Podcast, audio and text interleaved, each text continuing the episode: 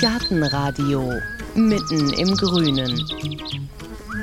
Diesmal gärtnern wir auf kleinstem Raum auf dem Balkon. Und da geht es um Erdbeeren und Tomaten. Es geht um Selbstversorgung auf dem Balkon. Naja, der Begriff Selbstversorgung ist vielleicht ein bisschen hochgegriffen, aber man kriegt schon eine ganze Menge hin und kann mit der eigenen Ernte auf jeden Fall den Speiseplan bereichern. Und außerdem, das wird ja oft unterschätzt, wird so ein Balkon durch Obst und Gemüse und Kräuter auch viel interessanter, weil er sich ja dauernd verändert. Man sieht, wie die Tomaten oder Himbeeren blühen, reifen und dann hat man auch immer wieder Platz, wenn mal was abgeerntet ist und kann Neues pflanzen oder säen. So ein essbarer Balkon ist abwechslungsreich. Und das Schöne dabei, was auf dem Balkon geht, geht eigentlich auch alles im Garten oder auf der Terrasse. Was alles geht, das erfahren wir diesmal von Dagmar Hauke, Gärtnermeisterin in der Alexianer Klostergärtnerei hier in Köln. Hallo Dagmar. Hallo. Ja, ich habe tatsächlich den Eindruck, dass der Balkon für viele mittlerweile mehr ist als einfach nur sitzen und gucken, oder? Ja, es ist wirklich grüne Oase und es ist ja auch so, dass viele Leute draußen an der frischen Luft sind und auf die Parks auch schon sehr voll sind und es ist ein bisschen Rückzugsraum auf dem Balkon. Gleichzeitig wächst so ein bisschen auch das Interesse daran, wie wächst was und kann man das selber machen. Man weiß ja von den letzten zwei Sommern, die sind wärmer geworden, hat man vielleicht eine Chance, dass die Sachen wirklich alle reif werden bei uns. Also es ist einfach spannend auch, weil das Sortiment auch immer breiter wird. Habe ich denn für jede Himmelsrichtung die Möglichkeit, so ein bisschen Selbstversorgerbalkon hinzukriegen? Ja, solange es nicht voll schattig ist. Also es gibt tatsächlich auch Nordbalkone oder Westbalkone, die am Anfang ein bisschen schattig erscheinen, aber wenn da wirklich die Sonne wenigstens zwei, drei, vier Stunden am Tag scheint und die nicht so richtig kalt sind, dann ist das eigentlich eine schöne Sache. Gleichzeitig muss man gucken, dass es nicht zu Wind exponiert ist. Alles, was größer wird, schwankt leichter im Wind und kann dann natürlich auch umstürzen. Da braucht man entweder Pfähle oder auch Drähte, irgendwas, was einen hält und was das ganze System dann stabil macht. Aber grundsätzlich kann man auf jedem Balkon versuchen, was anzubauen. Dann fangen wir doch mal ganz vorne an. Wie gehe ich denn daran? Ja, dann muss man erstmal so ein bisschen fragen bei sich oder bei der ganzen Familie, was wer denn gerne isst und dann welche Sorten kriegt man vielleicht nicht so gut im Geschäft. Ist man einfach daran interessiert, wie groß ist der Balkon, welche Gemüsearten oder auch Obstsorten sind vielleicht auch schnell verderblich, dass es keinen Sinn macht, die zu kaufen oder dass es einfach spontan, wenn die auf dem Balkon wachsen, mehr Spaß macht, die zu ernten. Ja, und dann, wenn man so ein bisschen gesammelt hat, dann geht man dahin und plant. Und bei der Planung geht man davon aus, dass man erstmal die großen Sachen sich festlegt und dann ins Kleinere dann überzugehen. Dann fangen wir mal an bei den großen Sachen. Ja, bei großen Sachen sind bei der Selbstversorgung natürlich Bäume oder baumähnliche, meistens im Obstbereich ja zu finden. Also dann gibt es natürlich das Säulenobst oder auch das Zwergobst. Das sind kleine Bäume, die entweder nur als eine Säule, also gerade lang, wachsen oder eben als kleiner Minibaum eine kleine Krone ausbilden, aber nicht sehr hoch werden, also jetzt nicht über zwei Meter werden, vielleicht sogar auf 1,50 Meter oder darunter existieren können und durch Schnitt gehalten werden können. Ja, und dann bei den Büschen sucht man dann sich die Sachen, die nicht so weit ausrankend oder ausufernd sind, sondern die einfach ein bisschen kleiner, kompakter wachsen, gleichzeitig aber auch eine gute Fruchtbildung haben. Da kann man dann in dem Beerenobstbereich von Brombeere, Himbeere, Stachelbeer, Johannisbeere oder auch bei den Heidelbeeren was finden. Und dann muss man so langsam gucken, ja, wie viel braucht denn welcher Baum? Also es gibt Bäume, die brauchen tatsächlich wirklich viel. Also ein Baum hat ja eine große Blattfläche und verdunstet auch viel Wasser. Also braucht er natürlich auch einen großen Kübel, wo er das Wasser finden kann. Und das sind dann schon so 100 Liter Kübel am besten. Man kann auch mit kleineren anfangen, aber man sollte dann irgendwann sich schon überlegen. Das müssen schon große Kübel sein, die den Bedarf des, der Pflanze decken. Wir stehen jetzt hier vor einem Säulenapfel. Ich habe auch mal irgendwo gehört, die einzige Obstsorte, die tatsächlich Säule bleibt, ist der Apfel. Stimmt das? Also ein Säulenbaum ist per Erbgut festgelegt, dass er sehr kurze Abstände zwischen den einzelnen Blättern hat. Das klappt tatsächlich richtig stabil hauptsächlich beim Apfel. Da gibt es immer wieder neue Züchtungen und dann wird ja auch veredelt auf eine Unterlage, die kleinbleibend ist. Das klappt auch ein bisschen bei der Birne. Bei Pflaumen und Kirschen ist es eher was anderes. Also das funktioniert nicht so gut und von dem her ist das eigentlich was, was eher in so einen kleinen Garten gehört oder so, aber nicht wirklich auf dem Balkon oder in einem ganz kleinen Terrassengarten. Das funktioniert meistens nicht. Die werden aber angeboten. Marille, Aprikose gibt es als Säule. Was heißt denn das, wenn ich die dann kaufe? Wird dann da trotzdem ein Baum draus oder wie muss ich mir das vorstellen? Ja, also der Sinn einer Säule ist, dass sie quasi nur einen Ast ausbildet, der säulenförmig wächst und der ganz wenig Seitenzweige macht, sodass wenig Beschattung auf den Haupttrieb kommt und gleichzeitig, dass der Wuchs ganz langsam vorangeht und gleichzeitig aber trotzdem Früchte daran wachsen. Bei allen anderen Obstsorten, außer dem Apfel und bedingt der Birne, ist es einfach so, dass ganz oft die Wuchsstärke so kräftig ist, trotz schwacher Unterlagen. Also bei Süßkirschen würde man auf einer Gisela 3, das ist eine ganz schwache Unterlage oder so, veredelte Säulen kaufen. Trotzdem wäre es trotzdem noch der Wuchs stärker. Entweder macht sie dann oben 20, 30 Zentimeter Aufwuchs und ist dann irgendwann an der Decke des Balkons oder beim Nachbarn oben angelangt. Oder aber sie schießt dann doch aus den Seitenasten raus und dann fängt man an zu schneiden. Und wenn man dann anschneidet, dann hat man eigentlich bei einer Säule schon verloren, weil dann kommen quasi 20 Zentimeter ungefähr unterm Schnitt, kommen dann Seitenzweige aus dem Haupttrieb raus. Und diese werden dann wie eine kleine Krone, aber die ist dann sehr hoch angelegt meistens. Also meistens passiert es bei Süßkirschen, dass man irgendwie in zwei Meter, drei Meter dann die Geduld verliert und dann schneidet man die an und denkt, muss ich jetzt mal begrenzen, weil eine Leiter kann ich nicht anlegen an so einen Pimpf. Also wie mache ich das da oben ernten? Da kommen ja doch nur die Vögel dran. Ja, und dann muss ich quasi anfangen zu schneiden und in dem Moment habe ich eigentlich bei der Säule schon den, den ursprünglichen Form des verdorben und dann fängt sie an oben auszutreiben, bildet eine sparrige Krone oben aus, beschattet den Haupttrieb und dann hat man eigentlich nicht mehr den Effekt, den man durch eine Säule haben möchte, nämlich dass das quasi eine Achse ist, auf der schön besonnt das Obst wachsen kann. Und das klappt eben, wie gesagt, nur beim Apfel, weil der so langsam wachsend ist. Und auch wenn ich die anderen nur im Kübel habe, dann entwickeln die trotzdem solche Wuchsenergie? Ja, genau. Der Kübel ist so ein bisschen bremsend, weil da einfach nicht so viele Nährstoffe vorhanden sind, dass der Baum einfach sich das holen kann. Gleichzeitig ist es aber so, dass es trotzdem bei Säulen schwierig ist. Es gibt noch den Zweitbegriff Zwergobst. Das sind quasi Obstsorten, die klein gehalten werden können und jetzt keinen drei Meter, vier Meter Baum ausbilden, die dann quasi so erstmal beginnen auf Kniehöhe oder dann fängt die Verkronung an und dann wachsen die so auf 1,50 Meter. Aber man muss sich schon bedenken, also diese Zwergobstsorten und da kann man dann auch tatsächlich Pfirsiche ganz gut halten. Aprikosen ist ein bisschen schwieriger, aber das geht auch. Die sind dann schwach wachsend, kommt bei der Aprikose jetzt hinzu, dass die Aprikose einfach auch schnell im Holz krank wird. Und wenn wenig Wuchs da ist, dann kann man auch schlecht einen Gesundungsschnitt oder so durchführen, weil dann einfach auch wenig zum Tauschen der Gerüstäste da sind. Also von dem her ist das so ein bisschen so eine Form des Obstes, was eigentlich eher für einen Buschbaum und der muss dann wirklich 1,50 bis 2,50 Meter werden dürfen. Das, das wäre so der optimale. Und dann auch noch voll besonnt, das ist es auf dem Balkon allerdings oft, aber trotzdem, für den Kübel ist eigentlich so ein Buschbaum schon zu groß. Also wer sicher gehen will, Apfel oder vielleicht Birne als Säulenbaum und ansonsten vielleicht was für zwei, drei Jahre und dann muss er verschenkt werden.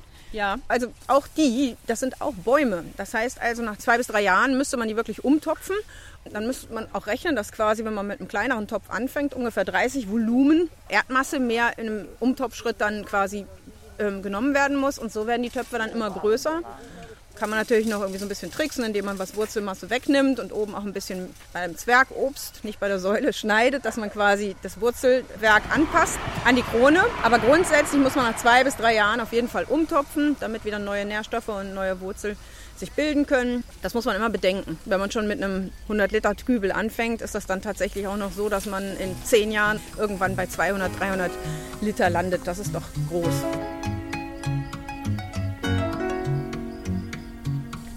Wenn wir jetzt bei den Mitbewohnern bleiben, die mehrere Jahre vielleicht auf dem Balkon bleiben, hast du gerade schon gesagt, Beerenobst.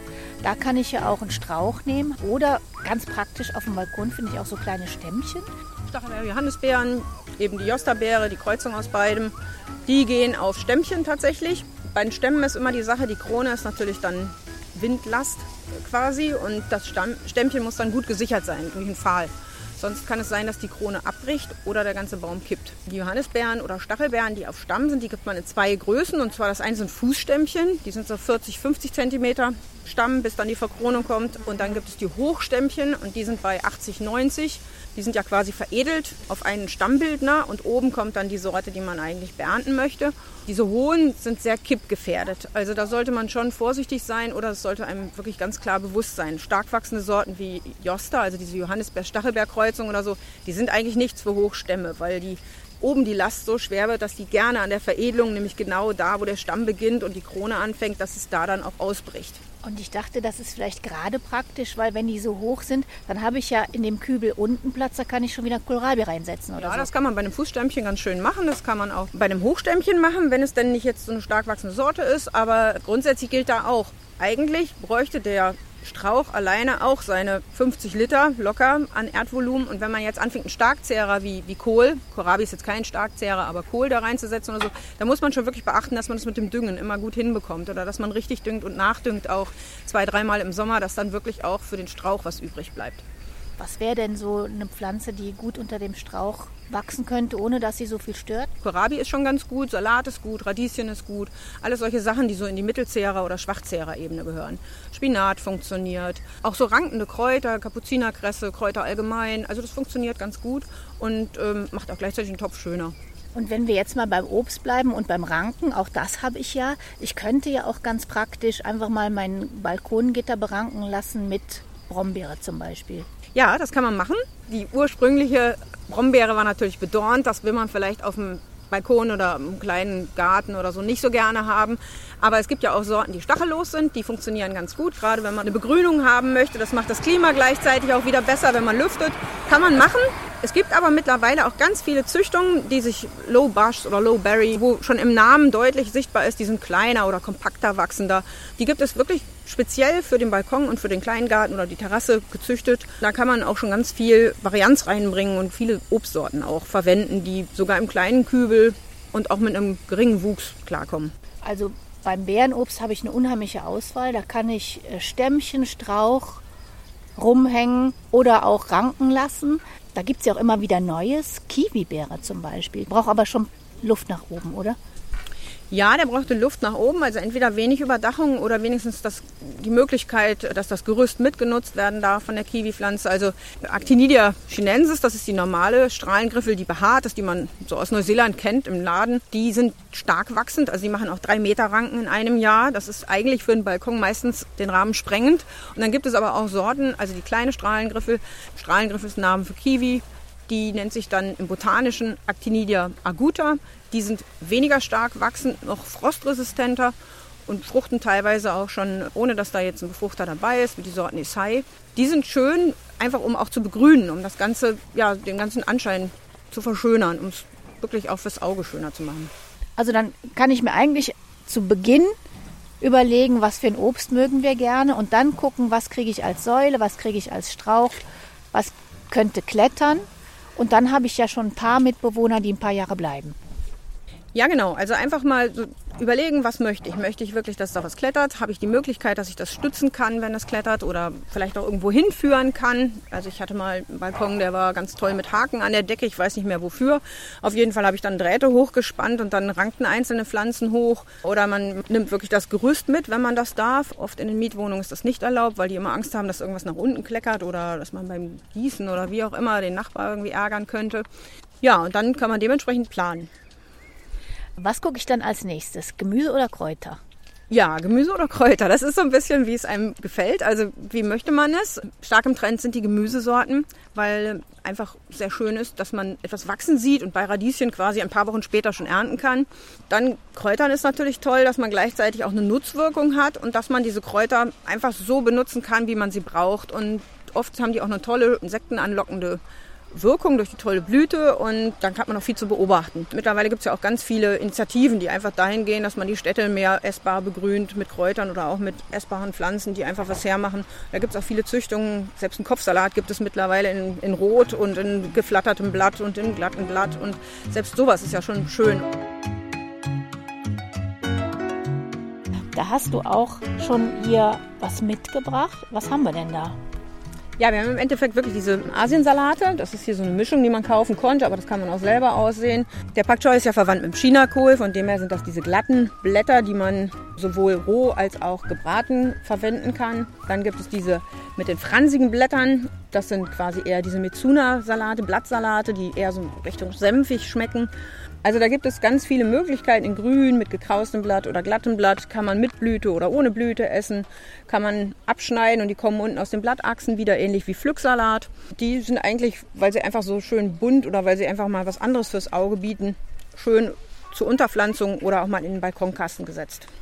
Also ich habe äh, zufällig gerade Pak Choi und auch eine Birnenmelone in den Garten allerdings gesetzt. Und da haben die Schnecken sich unheimlich gefreut. Und das war innerhalb von zwei Tagen fast aufgefressen. Geht es denen auf dem Balkon sogar besser? Eindeutig besser, ja, weil die Schnecken da nicht rankommen und auch viele Blattkäferarten da gar nicht rankommen.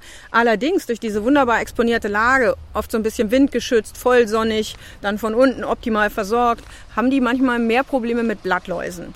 Wenn dann aber die Nützlinge quasi doch auf dem Balkon Einzug halten, dann kann sich das auch wieder ein normales Gleichgewicht geben. Aber da sollte man schon ein bisschen drauf achten. Aber mit Schnecken hat man eindeutig weniger Probleme. Und wenn wir beim Gemüse bleiben, viele Leute säen ja aus. Lohnt sich sowas auf dem Balkon? Da habe ich ja gleich immer so viele Pflanzen. Man muss die Tüte ja nicht aufbrauchen. Auf jeder Packung sollte ein Haltbarkeitsdatum draufstehen. Und wenn da ein Haltbarkeitsdatum draufsteht, dann garantiert der Hersteller, dass das Saatgut zu 80 bis 90 Prozent aufläuft. Auflaufen heißt, dass es keimt und dass es wächst. Also reichen bei einem Salat für eine normale Familie eigentlich schon 10 bis 15 normale Saatkörner ausgesät aus. Und dann verwahrt man die Packung und zwei Wochen später sät man die nächsten 15 aus. Und so kann man dann über das ganze Jahr sich verschiedene Sätze ranziehen. Oder aber noch besser ist es, man fragt den Nachbarn. Oder aber man verwahrt die Packung fürs nächste Jahr. Dann laufen vielleicht nicht mehr 80 Prozent auf, nur noch 70 Prozent. Aber trotzdem, ich finde schon, dass das Aussehen einfach nochmal diesen Spaß hat des Wachsensehens. Also gerade bei Tomaten. Ich käme jederzeit in der Gärtnerei an Tomatenpflanzen ran, aber es macht einfach viel mehr Spaß, die auszusehen. Da weiß ich, binnen sieben bis zehn Tagen kommen die raus. Eine bis zwei Wochen später haben die ihre ersten Laubblätter, dann muss ich sie umpflanzen. Also das ist was ganz anderes, wenn ich die Pflanze selber gezogen habe, als wenn ich die in der Gärtnerei mitgekauft oder geschenkt bekommen habe vom Nachbarn. Dann ist es vielleicht auch nochmal was Besonderes, aber also dieses Aussehen, finde ich, das hat noch sehr viel. Das muss man natürlich feinmotorisch auch können. Ich kann verstehen, wenn manche Samen einfach nicht gut funktionieren. Sellerie ist sehr fein, ne, von dem her, das funktioniert vielleicht nicht gut mit dem Aussehen mit Kindern. Aber auch das, ich finde, Kinder sollten auch so ein Gefühl dafür geben, dass Samen verschieden groß sind. Ein Kürbis kann selbst das allerkleinste Kind schon in die Erde drücken. Es ist einfach auch schön, diese Vielfalt zu sehen. Und ich komme an Sorten dran, die ich in den Gärtnereien ja oft gar nicht kaufen kann. Da gibt es ja die dollsten Sachen. Genau, man kann halt ähm, auch, dass man teilweise dieses Saatgut ja selbst vermehren kann. Das ist auch ganz toll. Und ähm, das ist was ganz anderes, als wenn ich die Pflanze kaufe und dann erst beim Ernten merke, mein, das ist ja ganz was anderes, als auf der Packung drauf stand. Oder das habe ich mir anders vorgestellt. Man kann dazu auch beitragen, dass man alte Sorten erhält, genau.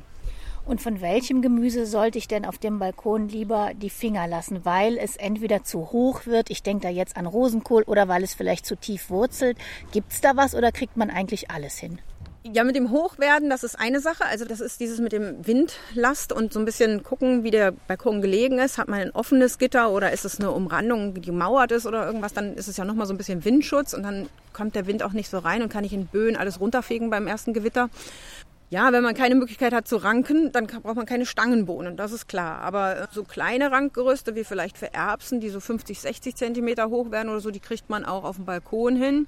Man, man muss so ein bisschen gucken. Also man hat ja nicht viel Raum und deshalb würde man wirklich nur die Gemüse versuchen, die auch funktionieren. Und Südgemüse, also sowas wie Aubergine, Pepino, Physalis, also Kapstachelbeere oder Tomaten, die kommen auf dem Balkon teilweise besser als jetzt einfach ausgepflanzt, weil die geschützt sind, weil die voll sonnig stehen oft und weil man einfach auch vielleicht mehr einen Blick drauf hat. Wann sind sie denn wieder mit dem Gießen dran oder jetzt kann ich sie ernten, dann kommt der Regen, aha, jetzt kann ich vielleicht ernten, bevor die Tomate aufplatzt oder so. Also so, das ist so ein bisschen näher dran einfach an demjenigen, der es nutzt.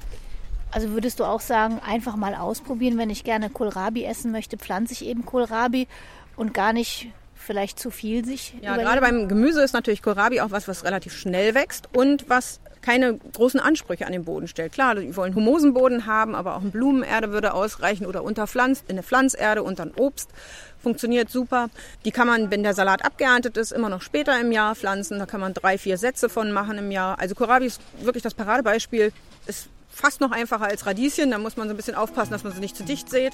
Kohlrabi-Pflanzen kann man säen oder kann man Jungpflanzen kaufen. Welche Erde nehme ich denn da? Muss ich immer wieder neue Erde nehmen? Immer wieder neue Erde muss nicht sein. Es sei denn, man will die gleiche Kultur wieder in den gleichen Kübel pflanzen. Dann muss man schon die Erde austauschen. Das wäre besser, sonst gibt es eine Wuchshemmung und schlimmstenfalls auch eine Krankheit, die man sich dann weiterschleppt.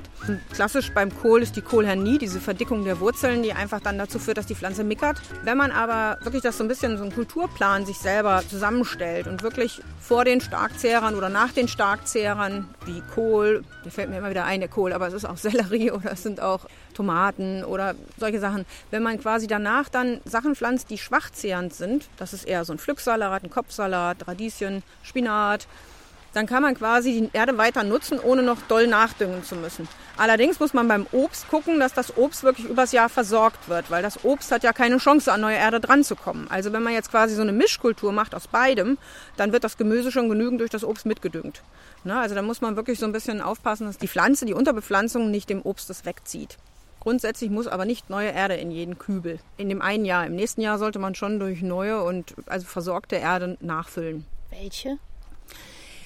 Grundsätzlich geht es eigentlich, dass man beim Obst, würde man wie beim Gehölz im Garten, würde man eine Pflanzerde nehmen. Das Gemüse würde auch in der Blumenerde wachsen. Allerdings sind da sehr viele schnell verfügbare Dünger drin, die dann schnell zu einem bombastischen Wuchs führen und dann oft auch zu einer Blattlausschwemme oder zu Krankheiten, die danach wachsen.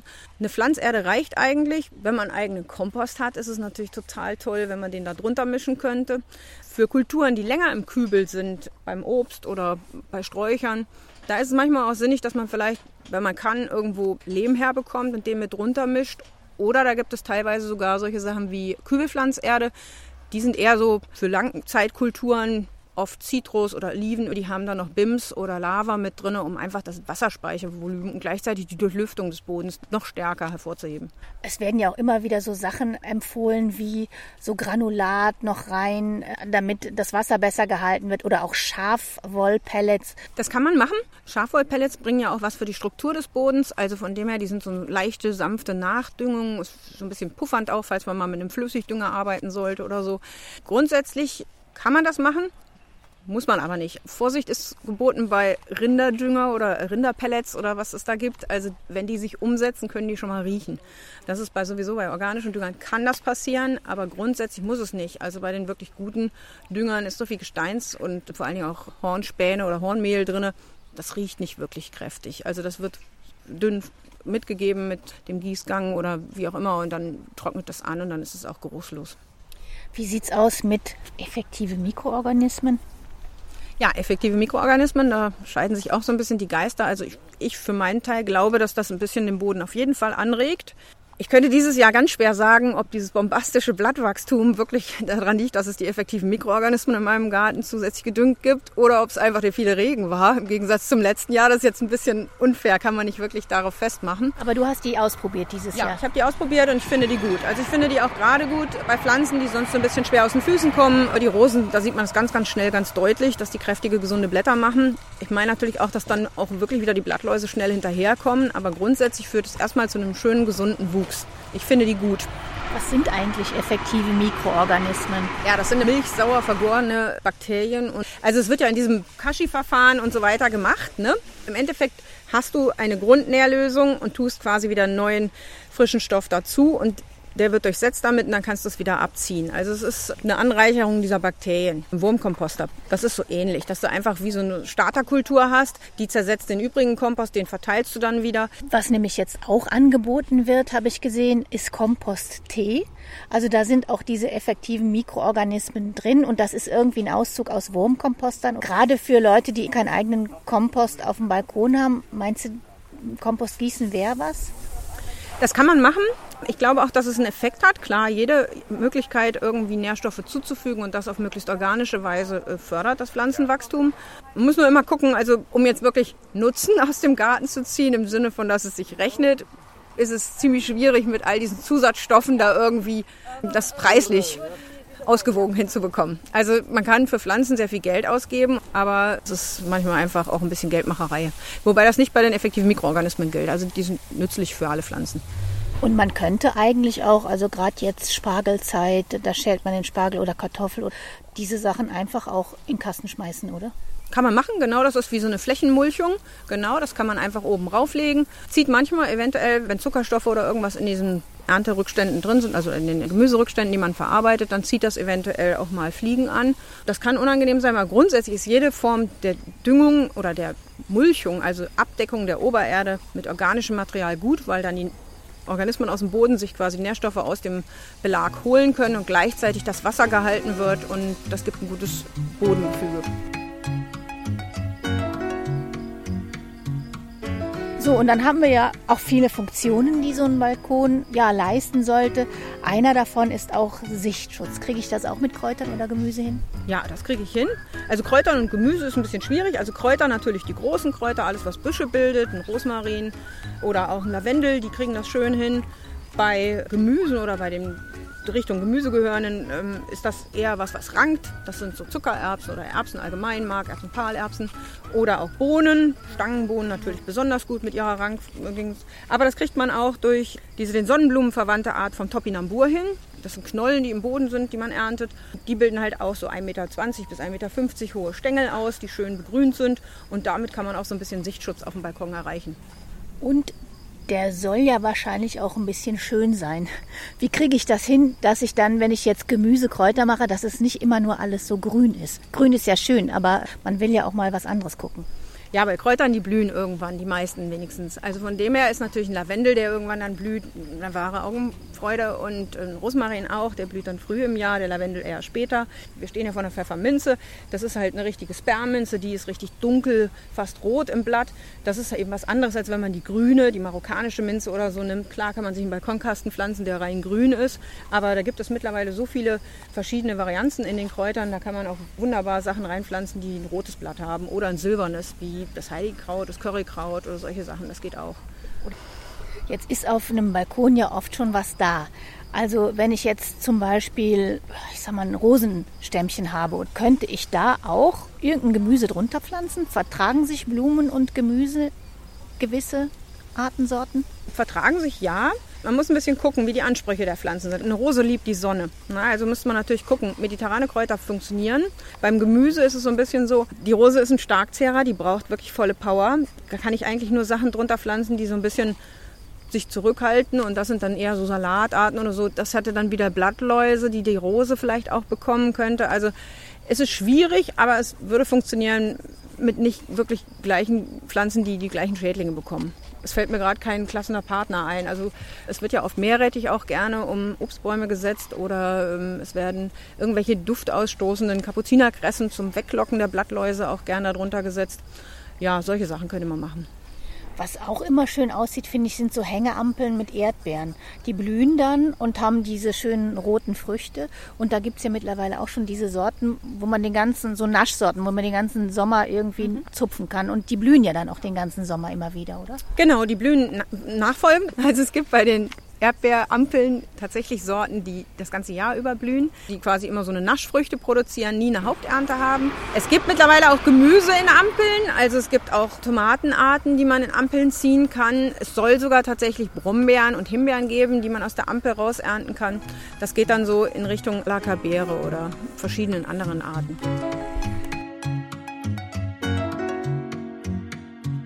Wenn ich mir Gemüse und Kräuter und Obst auf dem Balkon hinstelle, dann sollte ich vielleicht auch bedenken, dass ich auch da bin, wenn das reif ist, oder? Richtig, das ist so eine Sache. Also gerade wenn man in Urlaub fährt und dann länger in den Sommerurlaub, ist immer schade, wenn der Nachbar dann das alles aberntet. Aber andererseits hat er dann Verdienst zu sein Gießen. Ja, also man muss schon so ein bisschen planen. Beim Obst klappt das ganz gut, weil die Äpfel meistens nach dem Sommerurlaub dann wirklich reifen. Birnen auch. Bei den Brombeeren klappt es meistens auch. Himbeeren sind meistens vorher den Sommerferien zum Beispiel noch reif. Da muss man auch so ein bisschen auf die Erntezeitpunkte achten, das stimmt. Was sollte ich denn dann auf keinen Fall machen? Also dieses Jahr fahren vielleicht ja doch schon viele im Juli in Ferien, im Juli, August. Auf was sollte ich denn da vielleicht verzichten? Ja, ein bisschen ist das mit den Blaubeeren. Da gibt es auch Sorten, die sind früher reif und später reif. Da sollte man gucken, dass man Sorten erwischt, die frühreif oder spätreifend sind, damit man wirklich beide noch erwischt. Bei den Johannisbeeren, die ersten Sorten sind schon Ende Juni reif. Dieses Jahr wird es ein bisschen später, aber gerade bei Johannisbeeren und Stachelbeeren ist das Schöne, dass man die nicht sofort binnen ein, einem Tag oder drei Tagen irgendwie pflücken muss. Das ist anders als bei Erdbeeren. Erdbeeren sind danach Matsch oder von den Vögeln gefressen. Die Johannisbeeren können länger am Strauch hängen. Das ist eben das Schöne. Und von dem her, wenn man jetzt mal nur das Wochenende ausnutzen will oder so, dann hat man da nicht den Stress, vorher den Garten oder den Balkon abernten zu müssen. Auch bei Blaubeeren oder so, die müssen nicht punktgenau geerntet werden. Das ist ganz schön.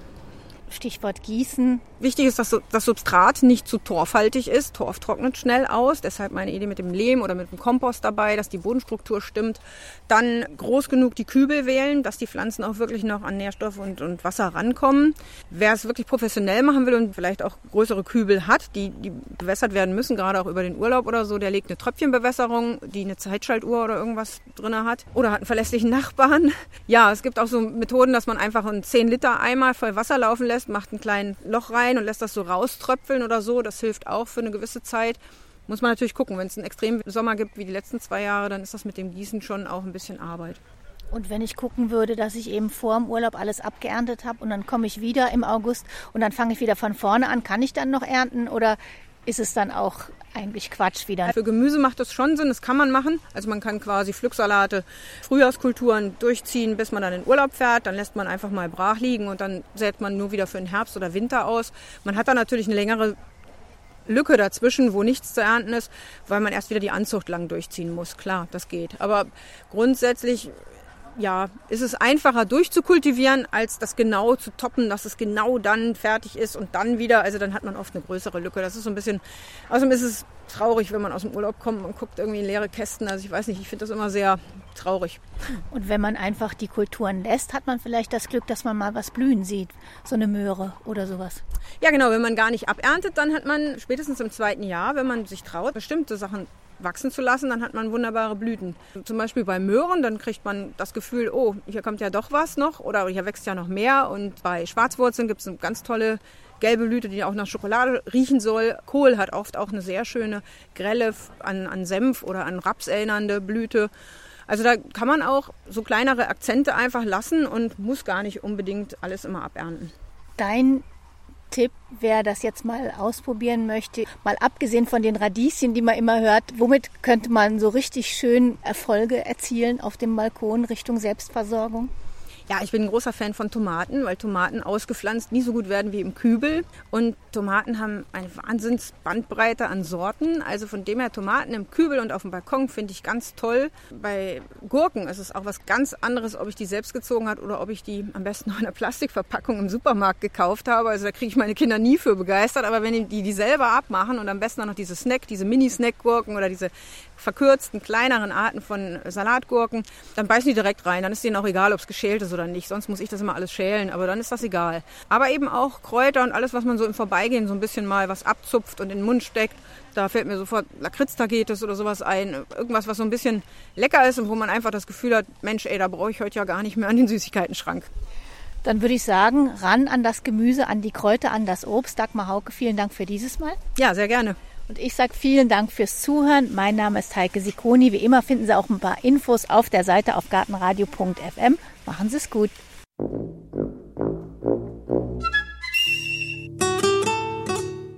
Gartenradio Gezwitscher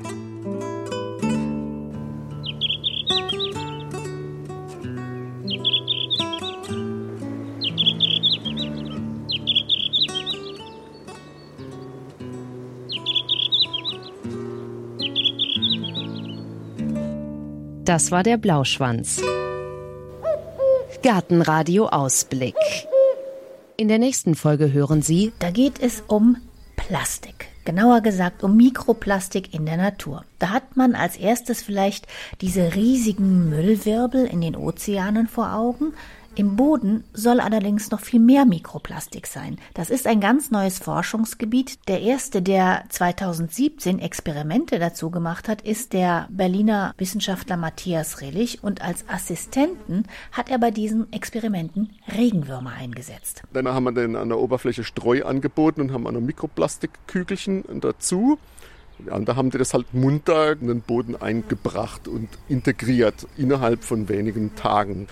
Bei uns wurden sie dadurch auch nicht geschädigt, also die haben wir danach wieder freigelassen. Und in anderen Experimenten allerdings wurden die geschädigt. Ich glaube, dass es darauf ankommt, was das genau für Plastikpartikel sind. Woher das Mikroplastik im Boden kommt und was das für Folgen zum Beispiel für den Salat hat, den wir dann essen, darüber reden wir in der nächsten Folge und auch darüber, wie man Plastik vermeiden kann. Da ist ja gerade in der grünen Branche noch Luft nach oben. Da wird in Sachen Plastik nicht gekleckert, sondern geklotzt. Millionen von Paletten, Säcken oder Pflanztöpfchen gehen über die Ladentheke. Und die hat sich die Biologin Elke Schwarzer mal genauer angesehen. Das ist ein prima Topf. Man sieht das auch schon an der Farbe. Blau ist immer gut. Blau wird von den Recycling-Scannern erfasst und die können eins zu eins recycelt werden und werden wieder ein neuer Topf. Das hier das ist Müll. Also da ein schwarzer Topf jetzt. Und die kriegen keine Rückmeldung, die kriegen keine Reflexion, dass die Farbe schluckt das und dann landen die in der Müllverbrennung. Dann gibt es einen grauen hier. Ja, die grauen, da weiß man es nicht. Genau, die Firma kenne ich, die arbeiten gerne mit alten Kühlschränken. Das könnte sogar sein, dass das ein alter Kühlschrank war.